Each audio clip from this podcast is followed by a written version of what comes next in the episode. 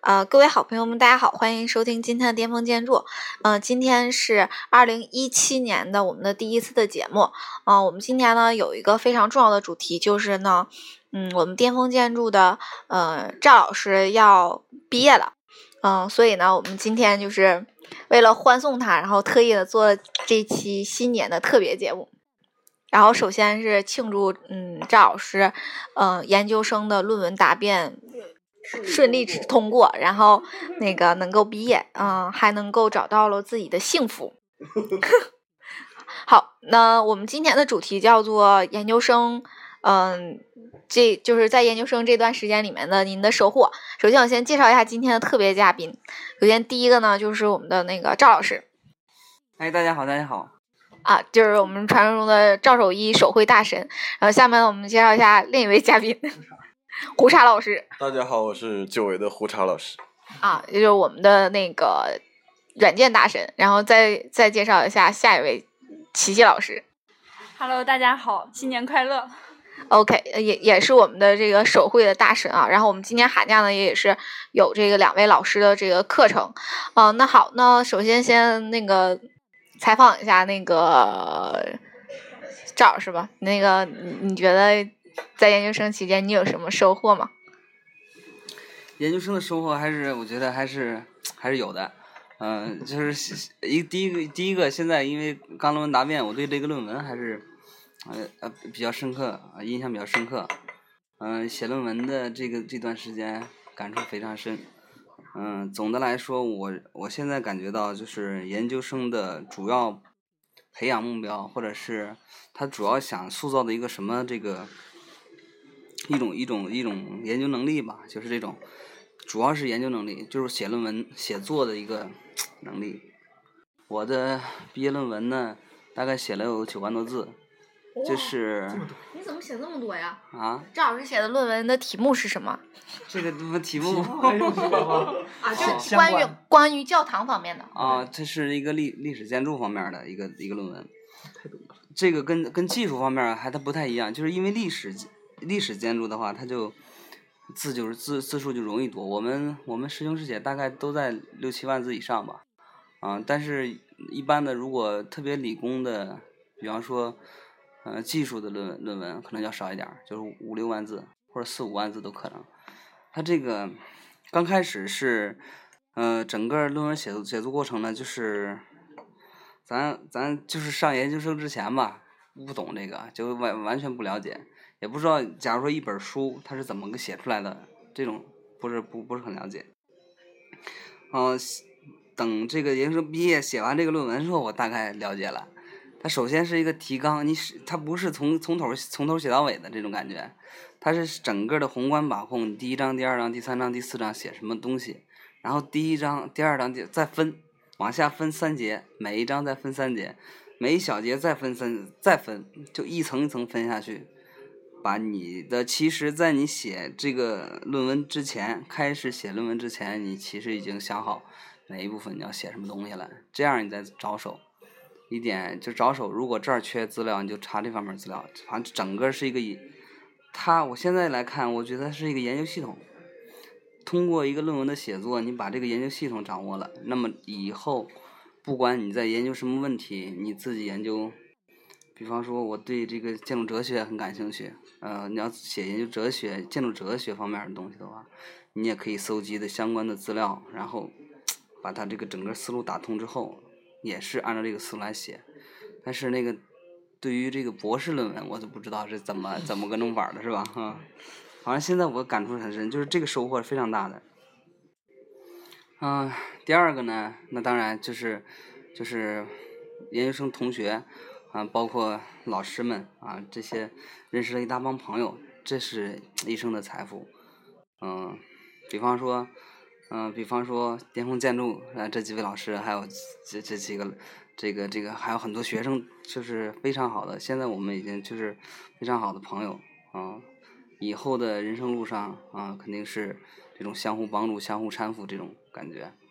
嗯、再一个就是寝室啊、室友啊，我们 我们我们寝室到最后这几天，基本上就是啊，整就是非经常聚，然后在写论文的，我记得写论文的这段时间里，那个我们宿舍有个这个博哥，那基本上就我们哥俩就是每天就守在这个，就死守在这个这个这个这个宿舍里，然后宿舍里的，然后一到下午下午四五点钟五点钟，然后这个啊，那就叫我了，咱们去就去吃那个新疆大串儿，新疆大串儿，呃，那个在在一个小十字路口啊，呃。真是新疆人开的，那串儿非常大，五块钱啊，五块钱一串儿啊，五块钱一串儿，四串儿四串儿就吃饱了，每天每天就是这么，嗯、就是四串儿，然后就吃吃喝，再喝一瓶啤酒，或者是喝一杯饮料，反正就是一个月。嗯，那那哥们儿呢？他是本来就是两百多斤的体重，一个月我是上涨了十十几斤啊。写论文容易胖。写论文容易胖，其实并不是容易瘦，但上头是上头，就是那个经常熬夜嘛。那那段时间还确真是这样，因为这个白天的大部分时间啊，其实就是在查资料啊，包括包括聊天扯淡啊，就是这些这些事儿。到到了晚上夜，深人静。的时候，哎，才思泉涌 对。啊，然后就开始写嘛，嗯、一两点是正常的正常的现象啊，三四点钟也有可能。尤其到后期，后期改论文的时候，那通宵都有可能。我记得就是这个论文论文这个，呃，这个这个每就是隔一段时间老师要看一次，老师要第二天要看的话，第一天晚上肯定是通宵的，肯定是要坚持到，一直要改改改改改到坚持到嗯早上上午九点钟，老师老师来来所里，然后等到这时候给老师看完了啊，再回去睡觉，这种节奏。嗯，嗯，还有什么收获呢？哎，来来，胡渣老师来聊两句。呃，我在，因为因为可能露的面比较少啊，就是因为教软件的话，大家可能说不会经常见到我，所以我就再次自我介绍一下。呃，首先我是巅峰建筑的软件老师，我叫胡茶老师，不是胡渣老师。呃，那个这个是我的艺名，然后艺名的全称是愤怒的胡茶。呃呃，在 反正在二零一六年，我觉得我觉得每一个人都应该总结一下这一年里自己做了什么，收获了什么。呃，总结下来，二零一六年就是我的灾年，就是无论是呃学习生活，呃感情生活方面，其实都遇到了很多问题。呃，其实可能大家在本科的时候就会有这样的感觉，就是到大三或者大四的时候会有点迷茫。其实如果大家上了研究生之后，呃，可能说你考上了研究生会很开心，但是呢，当呃你走进研究生生活之后，可能还会有一段困惑的时间。我现在可能就处在这个这个时间段上，嗯、因为研究生的这个呃体制跟本科生是完全不一样的，呃，你面对的这个压力跟本科是完全不一样的，因为在本科阶段，所有的这些问题都是在你能力范围之内是可控的，但是在研究生阶段，可能你被安排的这些任务是在你能力范围之外的，所以你的压力肯定比这个本科阶段大很多很多。那其实呃，我可能不像超哥这么学术啊，嗯，但是一六年让我体会很深的一点就是 学习之外的一点啊，就是呃一个人的这个能力，无论是学习能力、工作能力，呃，我觉得是次要的，就是能力高低无所谓，但是人的情商，如果是 低情商的话，绝对是硬伤。呃，反正这个是我一个很深的体会啊，因为无论在研究所，呃，就是我们的这个数字化研究所，还是呃在巅峰建筑呃教课，因为也接触过很多的呃人，很多同学，很多学生，那感触最深的其实就是情商这一点哈，呃，其实我觉得一个人的成长呢，就是在呃感情里面成长是最快的嘛。再有一个就是，呃，你接触过这些人之后，你能认识到人是复杂的。当你认识到这一点之后，说明你有一定的成长了，因为，嗯、可能在研究生阶段，你遇到一些人，可能就会跟你有这些利益的冲突。嗯，反正之前在本科的时候是没有遇到过这种情况的，可能大家走过这个阶段的时候，你们也会遇到这些问题，这些问题也是现在在困扰我的 一些问题。嗯，所以再总结一下，二零一六年我做过什么哈？嗯，发了一篇专利，呃，两个小论文，然后去了一趟台湾，做了一次国际的这种联合设计的竞赛，呃，包括开题。嗯，其实虽然说一六年做的每一件事情都很不顺，很不顺，嗯，但是总结下来也是，呃，有一点点收获吧。嗯，反正一六年。呃，我觉得翻翻过去了，二零一七年就应该是我触底反弹的时间。好，就这些。下面是你们的大旗姐。没有，我还小，我一点儿也不大。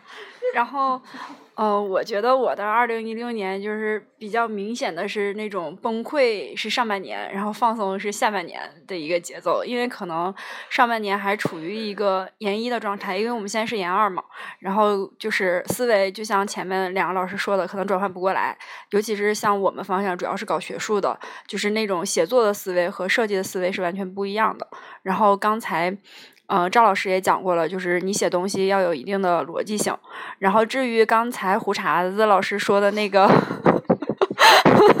说的那个情商问题，其实我也是非常极其有感触的。可能是这样，就是因为大家智商已经在研究生、硕士期间是一个水平线上的，就情商会这个这个层次高低会特别突出和明显。对你不像本科阶段，其实大家情商都差不多，智商可能会有点。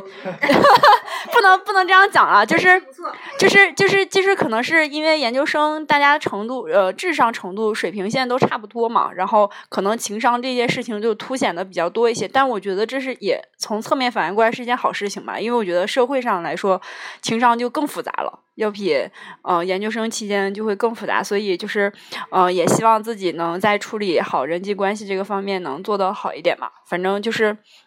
你需要看到很多不一样的跟本科的东西，但我觉得硕士一个非常好的一个地方就是它能培养你一套做事的逻辑方式。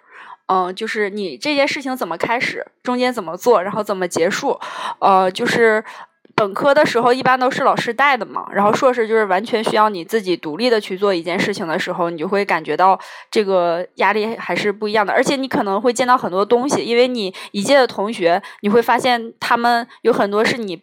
知道你很多你原来不知道的事儿，不像本科阶段，就是大家知道的都是差不多，就是拼的是谁更努力嘛。就像谁更努力，谁就能考上研究生；就是谁更坚持，谁就能考上研究生。但硕士期间是完全不一样的，是谁的眼界更宽阔，然后谁懂得更多，他可能获得到的东西就更多。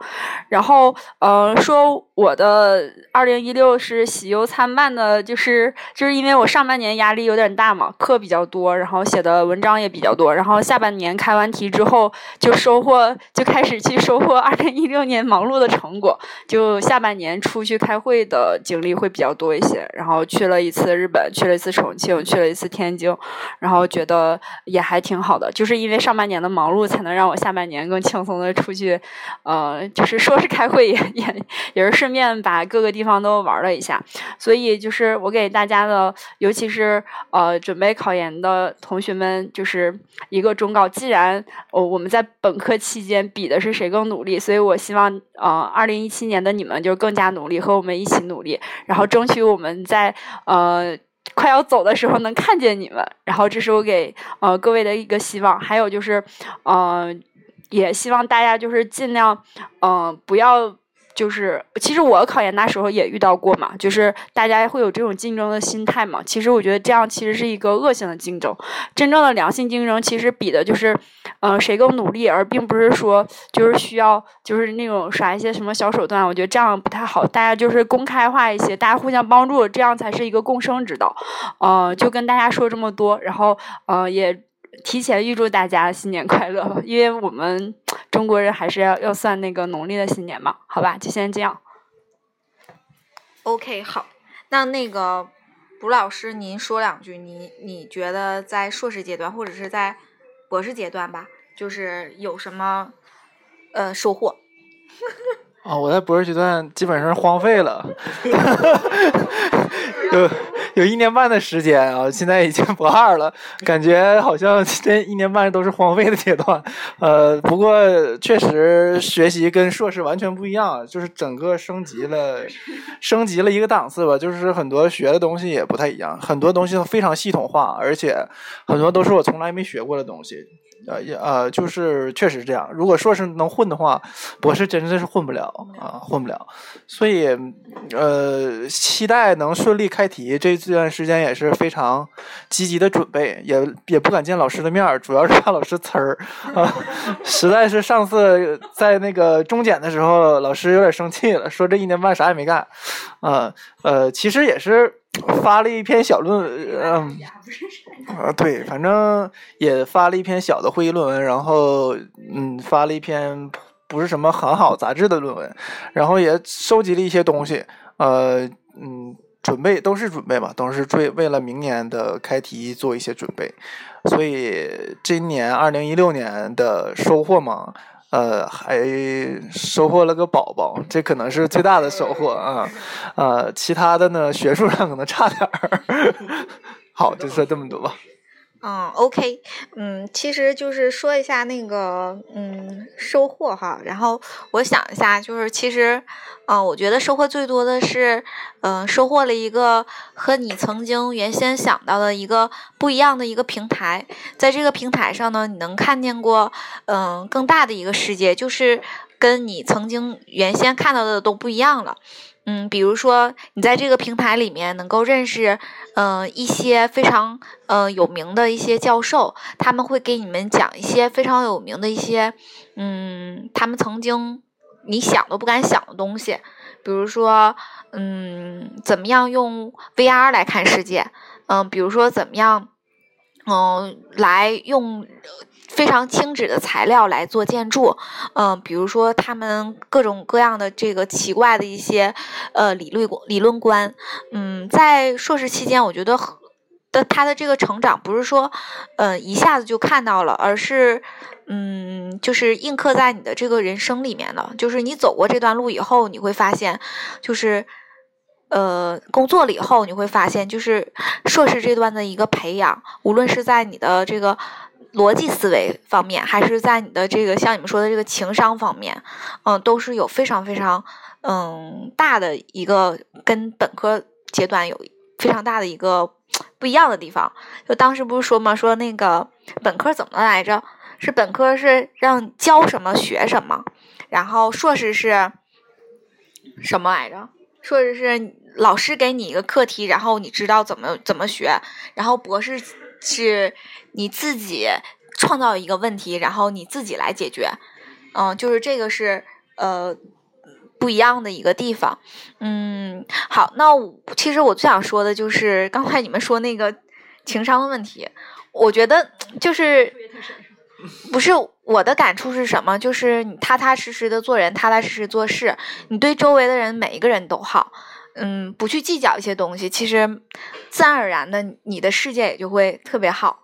嗯，记得我记得当时我爸爸跟我说过一句话，就是我我就说我说哎，这个人际关系和这个世界为什么这么复杂？他说你简单，你的世界就简单了；你复杂了，你的世界就复杂了。所以越复杂的时候，可能你越简单，就就。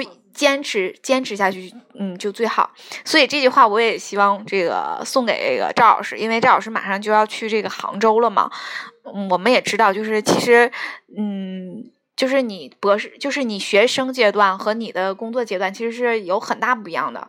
嗯，面临着很多问题，比如说成家立业啊，然后嗯，还有什么呃，就职场斗争啊这些，就是。所有的事情你都简单一点儿，就是按照你自己的原则来做，按照你自己的嗯脚就是行动的一个速度来走，就一步一个脚印来走就可以了。我记得当时我去那个香港的时候，然后香港人他们走路都非常快嘛，然后我就当时也是有一个学生跟我们一起玩，然后我说我说你怎么能够这个适应这个香港的这个快节奏的？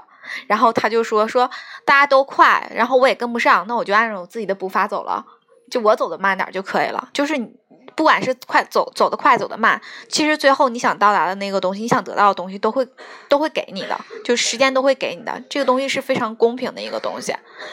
嗯，好，那下面一个话题就是想送给那个赵老师一些什么样的礼物，就只能拿嘴说了啊啊，对，完了那个那个从那个反反过来是吗？是吗？嗯，我想说什么？我想想啊。嗯，我想说什么就是，不管嗯，就是你这个，就怎么说呢？就是因为你去杭州了以后嘛，就是不管你这个感觉是有多么的苦苦吧，对对。然后我觉得你就应该苦中作乐，就是一定要嗯，比如说利用空闲的时间多看看书，或者是多听听音乐，或者是多找一些朋友聊一聊，就是。这个生存是很很正常的，但是生活是自己的，就一定要把它把它做的有意思点儿。对，这样的话就是你的人生才有意思。一定是一边享受着一边过人生，千万不要说使劲拼搏然后再过人生。我觉得至少那样的话，可能你会觉得这个日子好过一点儿。那我我的一点儿就感悟和就是希望就是。呃，嗯，在未来的这个职场的生活中呢，就是呃，开心一点是最好啊。就是尽管有很多人可能觉得你去了这个职场，你就是对别人就是一种威胁，就像咱们的丛林森林法则一样，就是你生存你就会占用别人的资源，这是很正常的。但是呢，就是就希望呃多结交朋友，少树立敌人。嗯，这点是最好，因为我觉得我在职场里树敌过多哈，后来就是干脆就算了，就不跟他们混了。但是正常情况下，对于一个情商比较高的人来说，可能是能能解决好这些关系。但是中国人有一个毛病，就是可能对内斗争过多而做事儿过少。其实很多事情就是。呃，大家聚集在一起，能形成一个团队，然后共同做一件事，把事儿做好了，这是我最期待的一件事儿。所以我也希望你能遇到这样的一个团队，就是让你的以后的职场生活能过得开心一点，然后让你觉得你自己的人生能得到一些有价值、有意义的这种呃这种生活啊。这是我的继继续。哦，谢谢谢谢。呃，因为超哥我也接触很久哈。然后今天也是送超哥，所以我就说一些心里话。呃，因为接触超哥也将近有两年的时间，就感觉超哥是一个非常踏实的人。然后今天吃饭的时候，突然呃金姐那个给了超哥一个红包，说新婚快乐。我一下子就 懵 懵逼了。然后后来我我原来以为是开玩笑啊，但后来了解到超哥马上要结婚了，这毕业论文写的是这么好，然后顺利毕业了，之后工作也同样是以第一名的身份进入了这个设计院，嗯，然后呢，超哥马上要在一月份内成婚，接下来呢，马上又要有孩子，然后就走上了人生巅峰，所以我觉得。今天我收获了一个一个楷模，呃，所以我觉得就是生在生活当中吧，当你如果有迷茫的时候，你就应该找身边的人作为你的楷模，对，也可以跟他聊聊天，因为呃，无论是谁，你都能从他身上或多或少的，去收获一些东西。他整个人都不好。所以我就感觉超哥是一个特别踏实的人，在工大这两年半的时间里面，就是一点一点、一点一点积累，然后最后在毕业的时候，人品大爆发。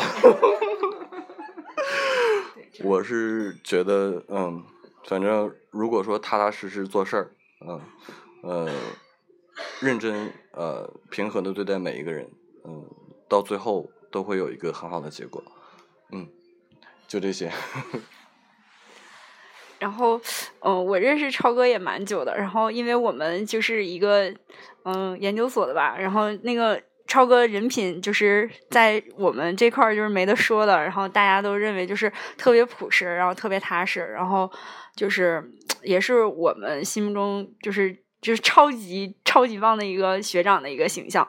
然后他马上要走入职场了，其实我觉得挺可惜，因为我觉得他能读博士的。真的就是对于学术的这种钻研啊，和认真刻苦的态度和这种精神，就是，嗯，就是职场就收了你，简直就是他们的一大幸事，你知道吗？你应该在博士圈混的。如果真的，如果有一天累了，你也可以想想是不是要继续学习啊，或者是嗯怎么样的，可以就是呃，希望超哥就是。不要把生活的压力就是想的太多，因为呃，我也是一个特别爱钻牛角尖的人。就是我如果就是想认定一件事情的话，就把这事情放的特别大，然后自我的压力就感觉把自己压崩溃了。所以，但是我这后半年我想开了，你知道吗？所以我也希望超哥以后就是遇到什么事情就是 想开点儿。然后就是过得开心就好了，然后嗯，也希望跟嫂子可以白头到老，然后早生贵子。然后新 新年到了，也也希望郑老师和金老师的宝宝可以健康成长，然后我们永远都不分开，然后永远在一起。OK，好，嗯，那最后就是想跟超哥说一句话，我补一句，就是不要管别人怎么说，你就坚持做你自己就好。对，就是我。从来都是这样，就是不用管别人怎么说，就坚持做你自己，然后慢慢的别人就会理解你，不理解也无所谓的，其实你自己开心就好。那你自己说一下你自己对自己的期望吧，除了结婚这件事以外。我啊我哎呀，其实我这个就是这个想法，其实经历了好几个阶段。我上高中那时候还特别。特别我因为当时看毛泽东传，特别对政治特别感兴趣。我也看过。后来其实这个人人认识自己的过程是个其实个特别缓的、挺缓慢的一个过程。我上大学之后我就知道自己没戏了，就就就不不是当当不了毛，就是就是 从政这个这这这个路子是走不了了。为啥？因为自己不是那种性格啊，而且那个家庭背景呃太太重要了，这这个不行啊。然后。然后当时就想，能不能经商啊，或者是从商建筑业是吧？那方面，这个这个想法伴随了我这个大学这个阶段。后来上了研究生之后，又发生了一次转变。这个转变就是因为慢慢你对自己，你发现你这这个才能你也没有，其实，其实呃，其其实也没有，就是那个后来我发现，其实。这个，但是对这个，对这个，对这个建筑这个，还是从从心里边挺挺喜欢这个东西的，包括对对这个哲学有一点兴趣，我就觉得自己是不是可以在这一方面搞一搞，就是啊，就是专心做建筑，将来如果十年、二十年之后。啊，如果二十年还没成，那就成不了了。呃，二十年、二十年之后，我能开开办一个自己的事务所，做建筑就可以了。这是我终极目标。二十年之后，我把你收了，咱当 一起开事务所，当个合伙人。哎，对对对对，行，可可能用不了二十年。如果咱们一块儿的话，十年最多了，或者五年。你可以把巅峰建筑带到杭州去。哎，可以，真的啊！如果看看情况啊，我我准备，其实我今年的目标有一个目标啊，我暴露一下吧。然后不知道能不能完成，我希望向郑老师学习啊，向布鲁老师学习。嗯。我希望在今年年底，就二零一七年年底的时候，完成我的建筑哲学构架，就是准备写一个十万字左右的一个小书。我以为你要在今年年底生个宝 宝。这个这个是我大学其实就从写论文开始就想做的一个事儿，把你整个的这几年的就是建筑的旅途给捋一下，就是这是一个是也对，就是一个框架嗯框架系统。现在这个再往里补啊啊，是对对对，现在这个框架大体上是有，但是还是不够完整。不够清晰。不够清晰。我在正在想这事儿，就比方说，昨天晚上我还在想这个审美这个事儿。审美为什么为什么就是你看的东西是美的？比方说，我喝这个茶，为什么这个茶是甜香的？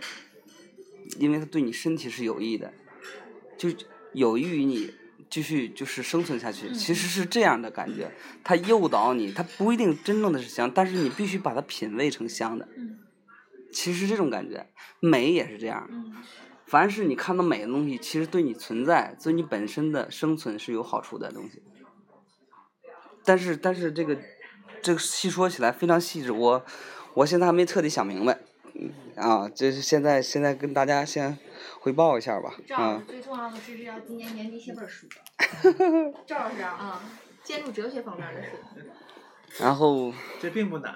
呃，然后我你想做肯定。对这这这一生的这一生的现在这想法啊，二十年之后听这个东西啊，听这个不知道啊、感受非常深。我希我我希望明年嗯我们去杭州找你的时候，这本书的框架差不多了。希望希望这样。这一生的这一生的现在我，我的我的我的目标是什么呢？目标今天就大概说一下，就是第一个就是就开一个事务所，自己没几个人，安藤忠雄的事务所不过不过就二十人左右，大他就控制不了了。嗯，嗯啊，对，就是就就是他就不能把那个自己的想法完全贯彻下去了，然后自己一个事务所，然后只要只要能维持生活就可以了，嗯不需要不需要赚太多钱。维我我我希望能达到什么程度呢？就像科布那样，半天做设计，半天画画那咱啊就不应该在北上广深开，咱就应该找个那种啊。二三线。啊二三线城市，啊对对，重庆，嗯，有山有水的地方开一个事务所，然后被旁边的老百姓或者是村子里面的人做点儿对对对对，就是做一个为就真正为建筑做，咱不是为了挣钱这个事儿啊，然后只要是啊，做一个做一个建筑写本书，做一个建筑写本书，哎哎对，对，然后最后呢，再形成一写本形成我我我最我最终的目标是完成一个哲学体系，并不是说完成个建筑哲学体系，嗯一个哲学体系。如果能完成这个，那就是死而无憾了。